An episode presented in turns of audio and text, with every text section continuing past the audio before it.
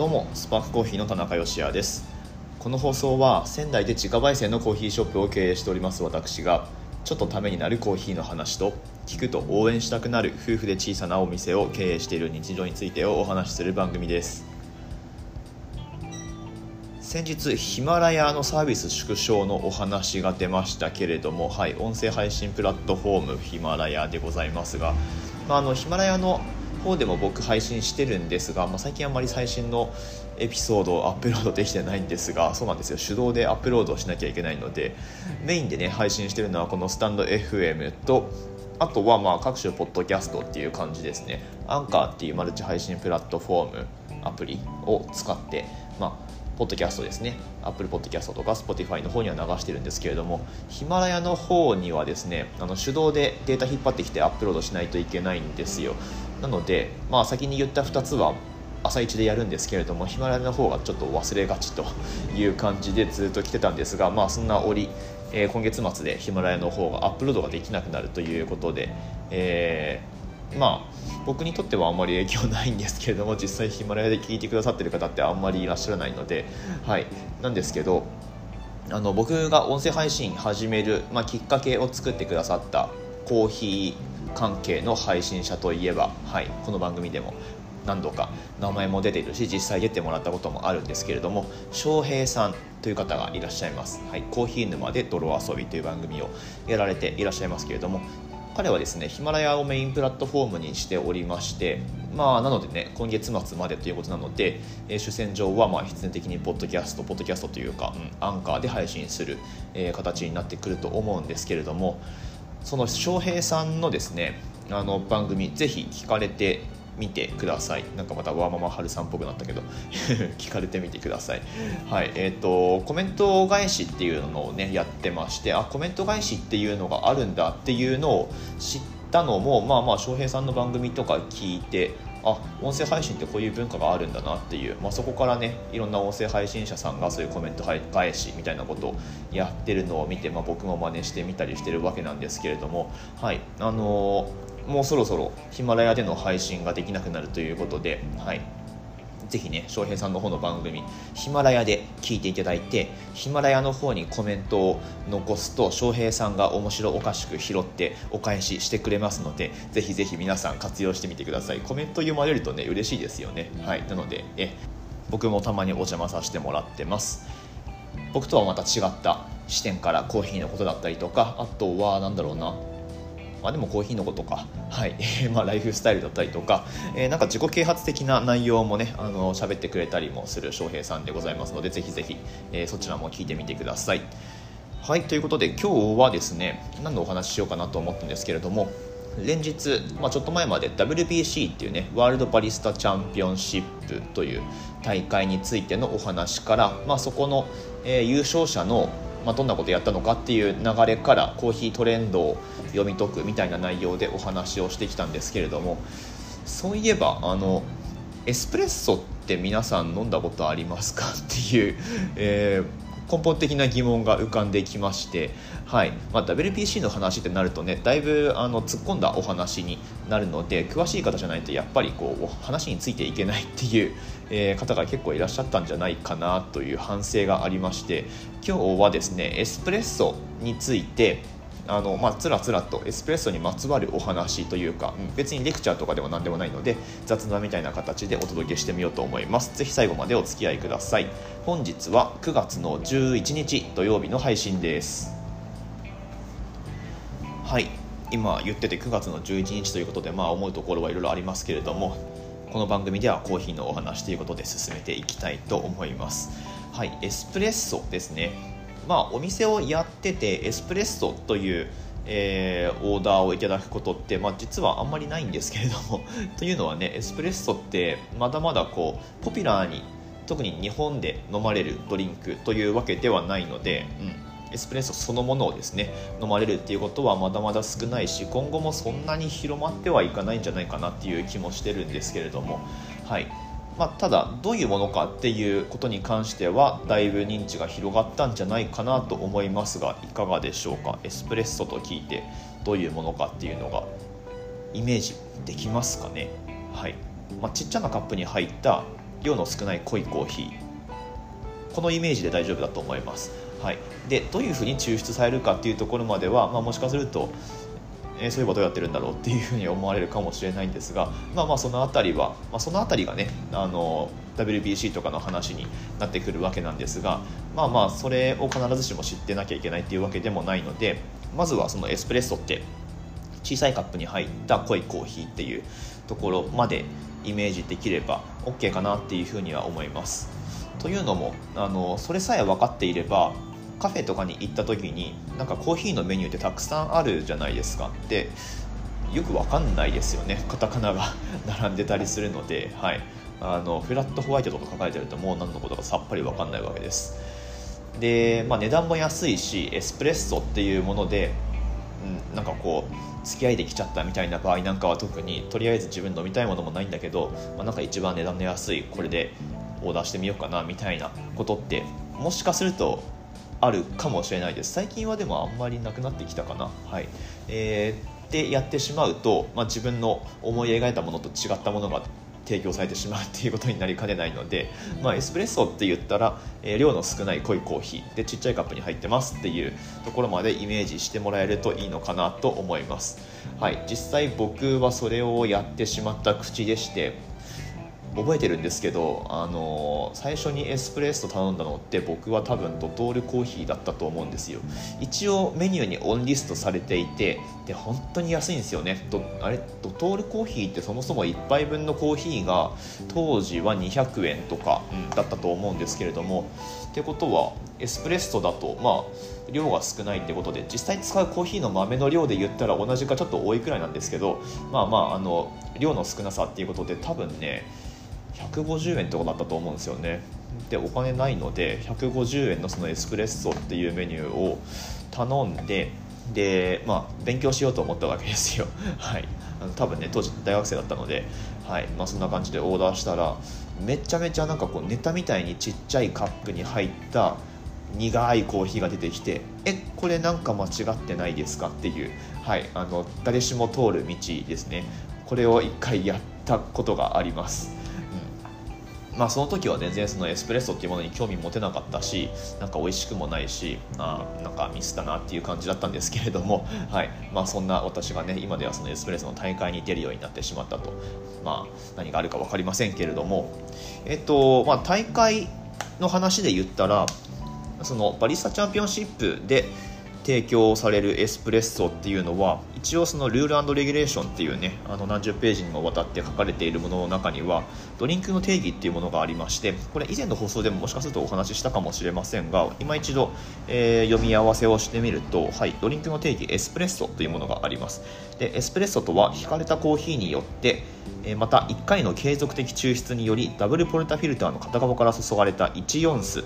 かっこ 30ml プラスマイナス 5ml のドリンクです。はい、これが一番最初に来てるわけですね。ちょっとまたダブルポルタフィルターとかわけわかんないカタカナ語があるので えっと、ややこしくなるんですけれども、まあ、要はエスプレッソの抽出されるところって、えっとね、ダブルポルタフィルターのっていうかダブルポルタフィルターについてるスパウトっていう注ぎ口があるんですけどそのコーヒーのエスプレッソが滴り落ちるえー、注ぎ口があるんですがそれが、まあ、大概はアーチ状になっていてで二股に分かれてるんですよ。はい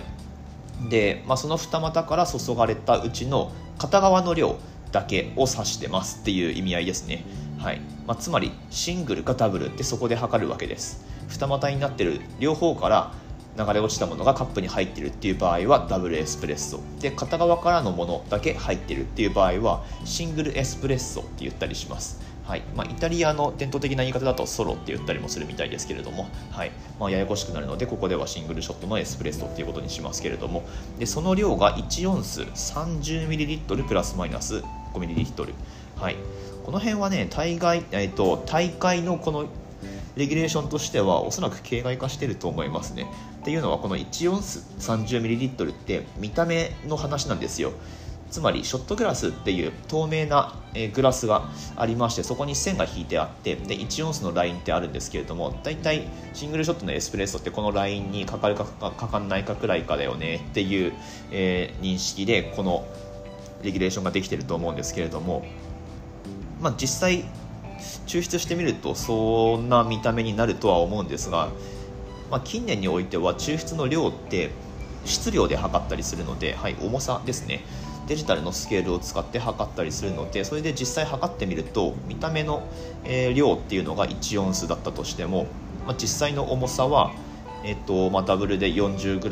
だった場合にその半分になるので実際のシングルショットの重さが 20g くらいだったりするので、えーまあ、必ずしもね 30ml イコール 30g ってことにはならないんですけれどもごめんなさいなんか話がすごいややこしくなってますね、えー、一旦戻しますと、まあ、要はそのエスプレッソって、まあ、機械で圧力をかけて抽出するものっていうことになります。はい。で、まあ、引かれたコーヒーどういうふうに弾くかっていうのもまた大事なんですけれどもめちゃくちゃ細かく弾きます、はい、めちゃくちゃ細かく弾くのでえっとねただ上からドリップみたいにお湯かけただけじゃあのコーヒーの層から粉の層からえっとねコーヒーが滴り落ちてこないんですよ、うん、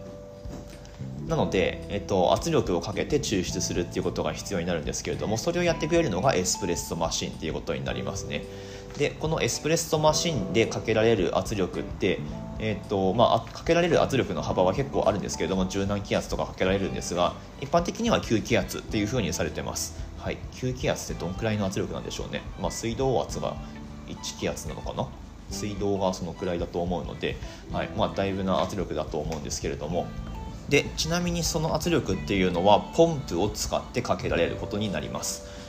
ここで、うんとまあ、これ小ネタというか、まあ、細かいお話ではありますけれどもエスプレッソの圧力ってなんか蒸気圧でかけますみたいなことたまに書かれてる場合とかあとなんか言われてる場合もあるんですけれどもそれは間違いで、えっと、蒸気圧じゃなくてポンプの圧力ですね。で蒸気圧が使われてるのはエスプレッソマシンの大概横についてるスチームワンドっていうねミルクを温めるための棒状のものがついてるんですけれどもそこから蒸気を出してで、まあ、ミルクに泡を含ませて温めることで、まあ、カプチーノとかに使うような泡立てた温かいミルクを作ることができるっていう仕組みになってます。はいまあ、それがエスプレッソだったりエスプレッソマシンの仕組みっていう、まあ、ざっくりした説明になります。でエスプレッソ何がいいんですかっていうことなんですけれども、まあ、あの一つには濃いんですよ。濃くて美味しいみたいな、うん。まあ、美味しいと思うかどうかはね、まあ、最終的にはその主観にもちろんよるわけなんですけれども、まあ、うまく抽出されたものだとで濃いのが飲みたいっていう時になんかすごく、えー、その欲求を満たしてくれるでドリップでは出てこないような、まあ、質感とろっとした油分だったりとかっていうのがあるしあとは、まあ、単純にその同じ豆使った時にドリップの時よりも溶け出す成分が多いので香りもめちゃくちゃ強く出ますね。はい、でまあ飲み込んだ後に鼻の奥に残る香りっていうのがドリップの時よりもずっと長く続いたりとか満足感のある味わいっていうのが少量で得られるっていうのが、まあ、エスプレッソ単体の魅力ですね。で、まあ、そこから、うんとまあ、各種ドリンクのカフェラテなんかのベースっていうわけでもないんですけれどもうんまあ原液っていうわけでもないので、まあ、合わせるためのコーヒーというかねはいえーとまあ、たくさんのミルクにその少量のエスプレッソを合わせただけなんだけど、まあ、ちゃんとコーヒードリンクとしてコーヒーの味をしっかり感じながら、えー、まあ、でもミルクも入ったドリンクとして楽しめるっていう、うん、でそういうお店側としてはメニューのバリエーションを増やすことができるわけですね。でこれをエスプレッソマシンなしでドリップコーヒーだけでやろうと思ったらあのね単純にオペレーションきついんですよね。はい。ドリップコーヒーを準備するのって、まあ、ドリップするのにどう頑張っても、え前後の準備合わせても3分くらいはかかるので方やエスプレッソであればしっかりそのセッティングがされていれば、うんとね、エスプレッソだけの抽出だったらまあ、45秒あればいけます。1分もかからないですね。はい。まあ、豆をひくのに10秒くらい。で豆を、えー、詰めるのに5秒から10秒くらい。で、えー、そこで20秒。で抽出に25秒くらい。だとすると、まあ、実質45秒とか、まあ、かかってもどんなにかかってもエスプレッソ1杯分作るのに1分弱っていうことになります、はい、そういうオペレーション上のメリットがあるわけですね。でここまで聞いていただいてエスプレッソに興味持ってもらえたかどうかはちょっと分かりかねますが、まあ、ちょっとなんか喋り方喋り方というか、えっと、お話しすべき内容があったような気がしますけれども、まあ、ちょっと雑談みたいな感じで今日は、えっと、捉えていただいてただですねこれエスプレッソをじゃああの面白そうなんでお家でやってみようって思った時にドリップくらいに手軽にお家で始められるかっていうとそうではないのがエスプレッソのデメリットだったりします。はいまあ、家庭用のマシンあるにはあるんですけれどもやっぱそれなりのスペックのものってなるとね、費用もだいぶかかってきちゃいますしでもね前は今もあんのかな？1万円台でちょっとおすすめの電動のマシンも一応あるはあるんですけれども、はいまあ、なかなか難しいという現状があります、まあ、そんな中ですねスパークコーヒーでは最近手動のエスプレッソマシンを買いましてこれ一応家庭用のマシンってことになってるんですけれども以前もちょっとお話ししましたフレアっていうね手動式の圧力を機械の場合だったらさっきはポンプでかけますよっていうお話ししたんですけれども圧力を手動でかけるんですね。要はこうギューッと手で、えー、押し下げて圧力をかけていくっていうような仕組みのマシンなんですけれどもあの非常に面白いマシンだなと思っています。ただですねごめんなさい。あんまりあの購入してから使う機会がなくって うんっていうのはまあそうだな、まあ、あんまり言い訳もできないんですけれども、はい、なのでえっと、これ今日どうやって終わらせようかな、まあ、このフレアを 着地点が見えてないっていうね、はい、あの今後ですねもっともっとこのフレアを使っていくことでレビューできるくらいまでにしたいんですよね。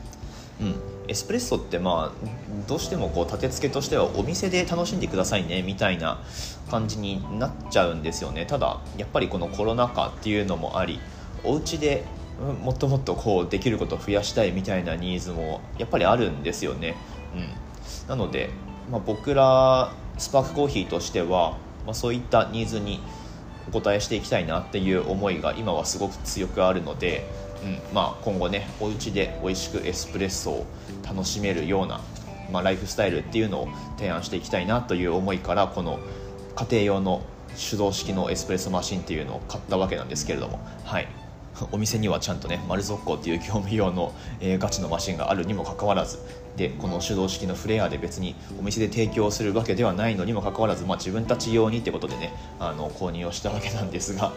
はい。まあ、今日の放送のだいぶ最初の方でエスプレッソ単体がそんなにお店で飲まれる文化っていうのは日本ではあんまり広まってないですよっていうお話したんですけれども、まあ、もしかすると、まあ、すごくごくごく一部ではの話になるかもしれませんが家庭でエスプレッソって楽しまれるようになればもうちょっとそのお店での飲まれ方っていうのもまあ、広まっていくんじゃないかなというふうに思ってますし、まあ、そうなればね僕が今までお話ししてきたワールドバリスタチャンピオンシップとかバリスタチャンピオンシップっていうものに対する認知とかっていうのがもうちょっと広まって、はい、あのー、なんか楽しい状況ができるんじゃないかなっていうふうに、えー、思っています。なんか最近あれですね190これ何回目だろう、まあ、そんくらいやってきてだいぶ話がぐだぐだになってきてますけれども、まあ、今日はですねうんとまあ、あれなんですよね。これまでのお話がそのワールドパリサチャンピオンシップのだいぶやっぱり突っ込んだお話だったので今日はちょっとだいぶライトな感じでお話をしたかったのでまあこんな感じで、えー、今日は終わろうと思います。エスプレッソについてつらつらとお話しする回でございました。はい、えー、最後までお聞きくださいましてありがとうございました。私たちスパークコーヒーのオンラインストアは楽天市場に出店をしておりましてこの放送の詳細欄のところにリンク貼ってありますので、まあ、興味のある方はぜひぜひ覗いてみてください。ちなみにお店でエスプレッソに使っているコーヒー豆で言ったらブラジルのコーヒーを、え、使ってましてそちらもオンラインの方からご注文いただけますのでもうすでにお家でエスプレッソ飲んでますっていう方はいるのかな？まあ、あの気になる方はぜひオーダーしてみてください。お店と同じ豆でエスプレッソ。はいお家で楽しんでみるのもいかがでしょうかという感じで、えー、今日の放送面白かったよという方はですねスタンド FM の方ではいいねボタンを押していただいたりとかとコメントをいただけますとすごく励みになりますのでよろしくお願いいたします。ということで明日の放送でまたお会いしましょう。美味しいコーヒーで一日が輝く。Good Coffee Sparks Your Day スパークコーヒーの田中でした。翔平さんのヒマラヤもよろしく。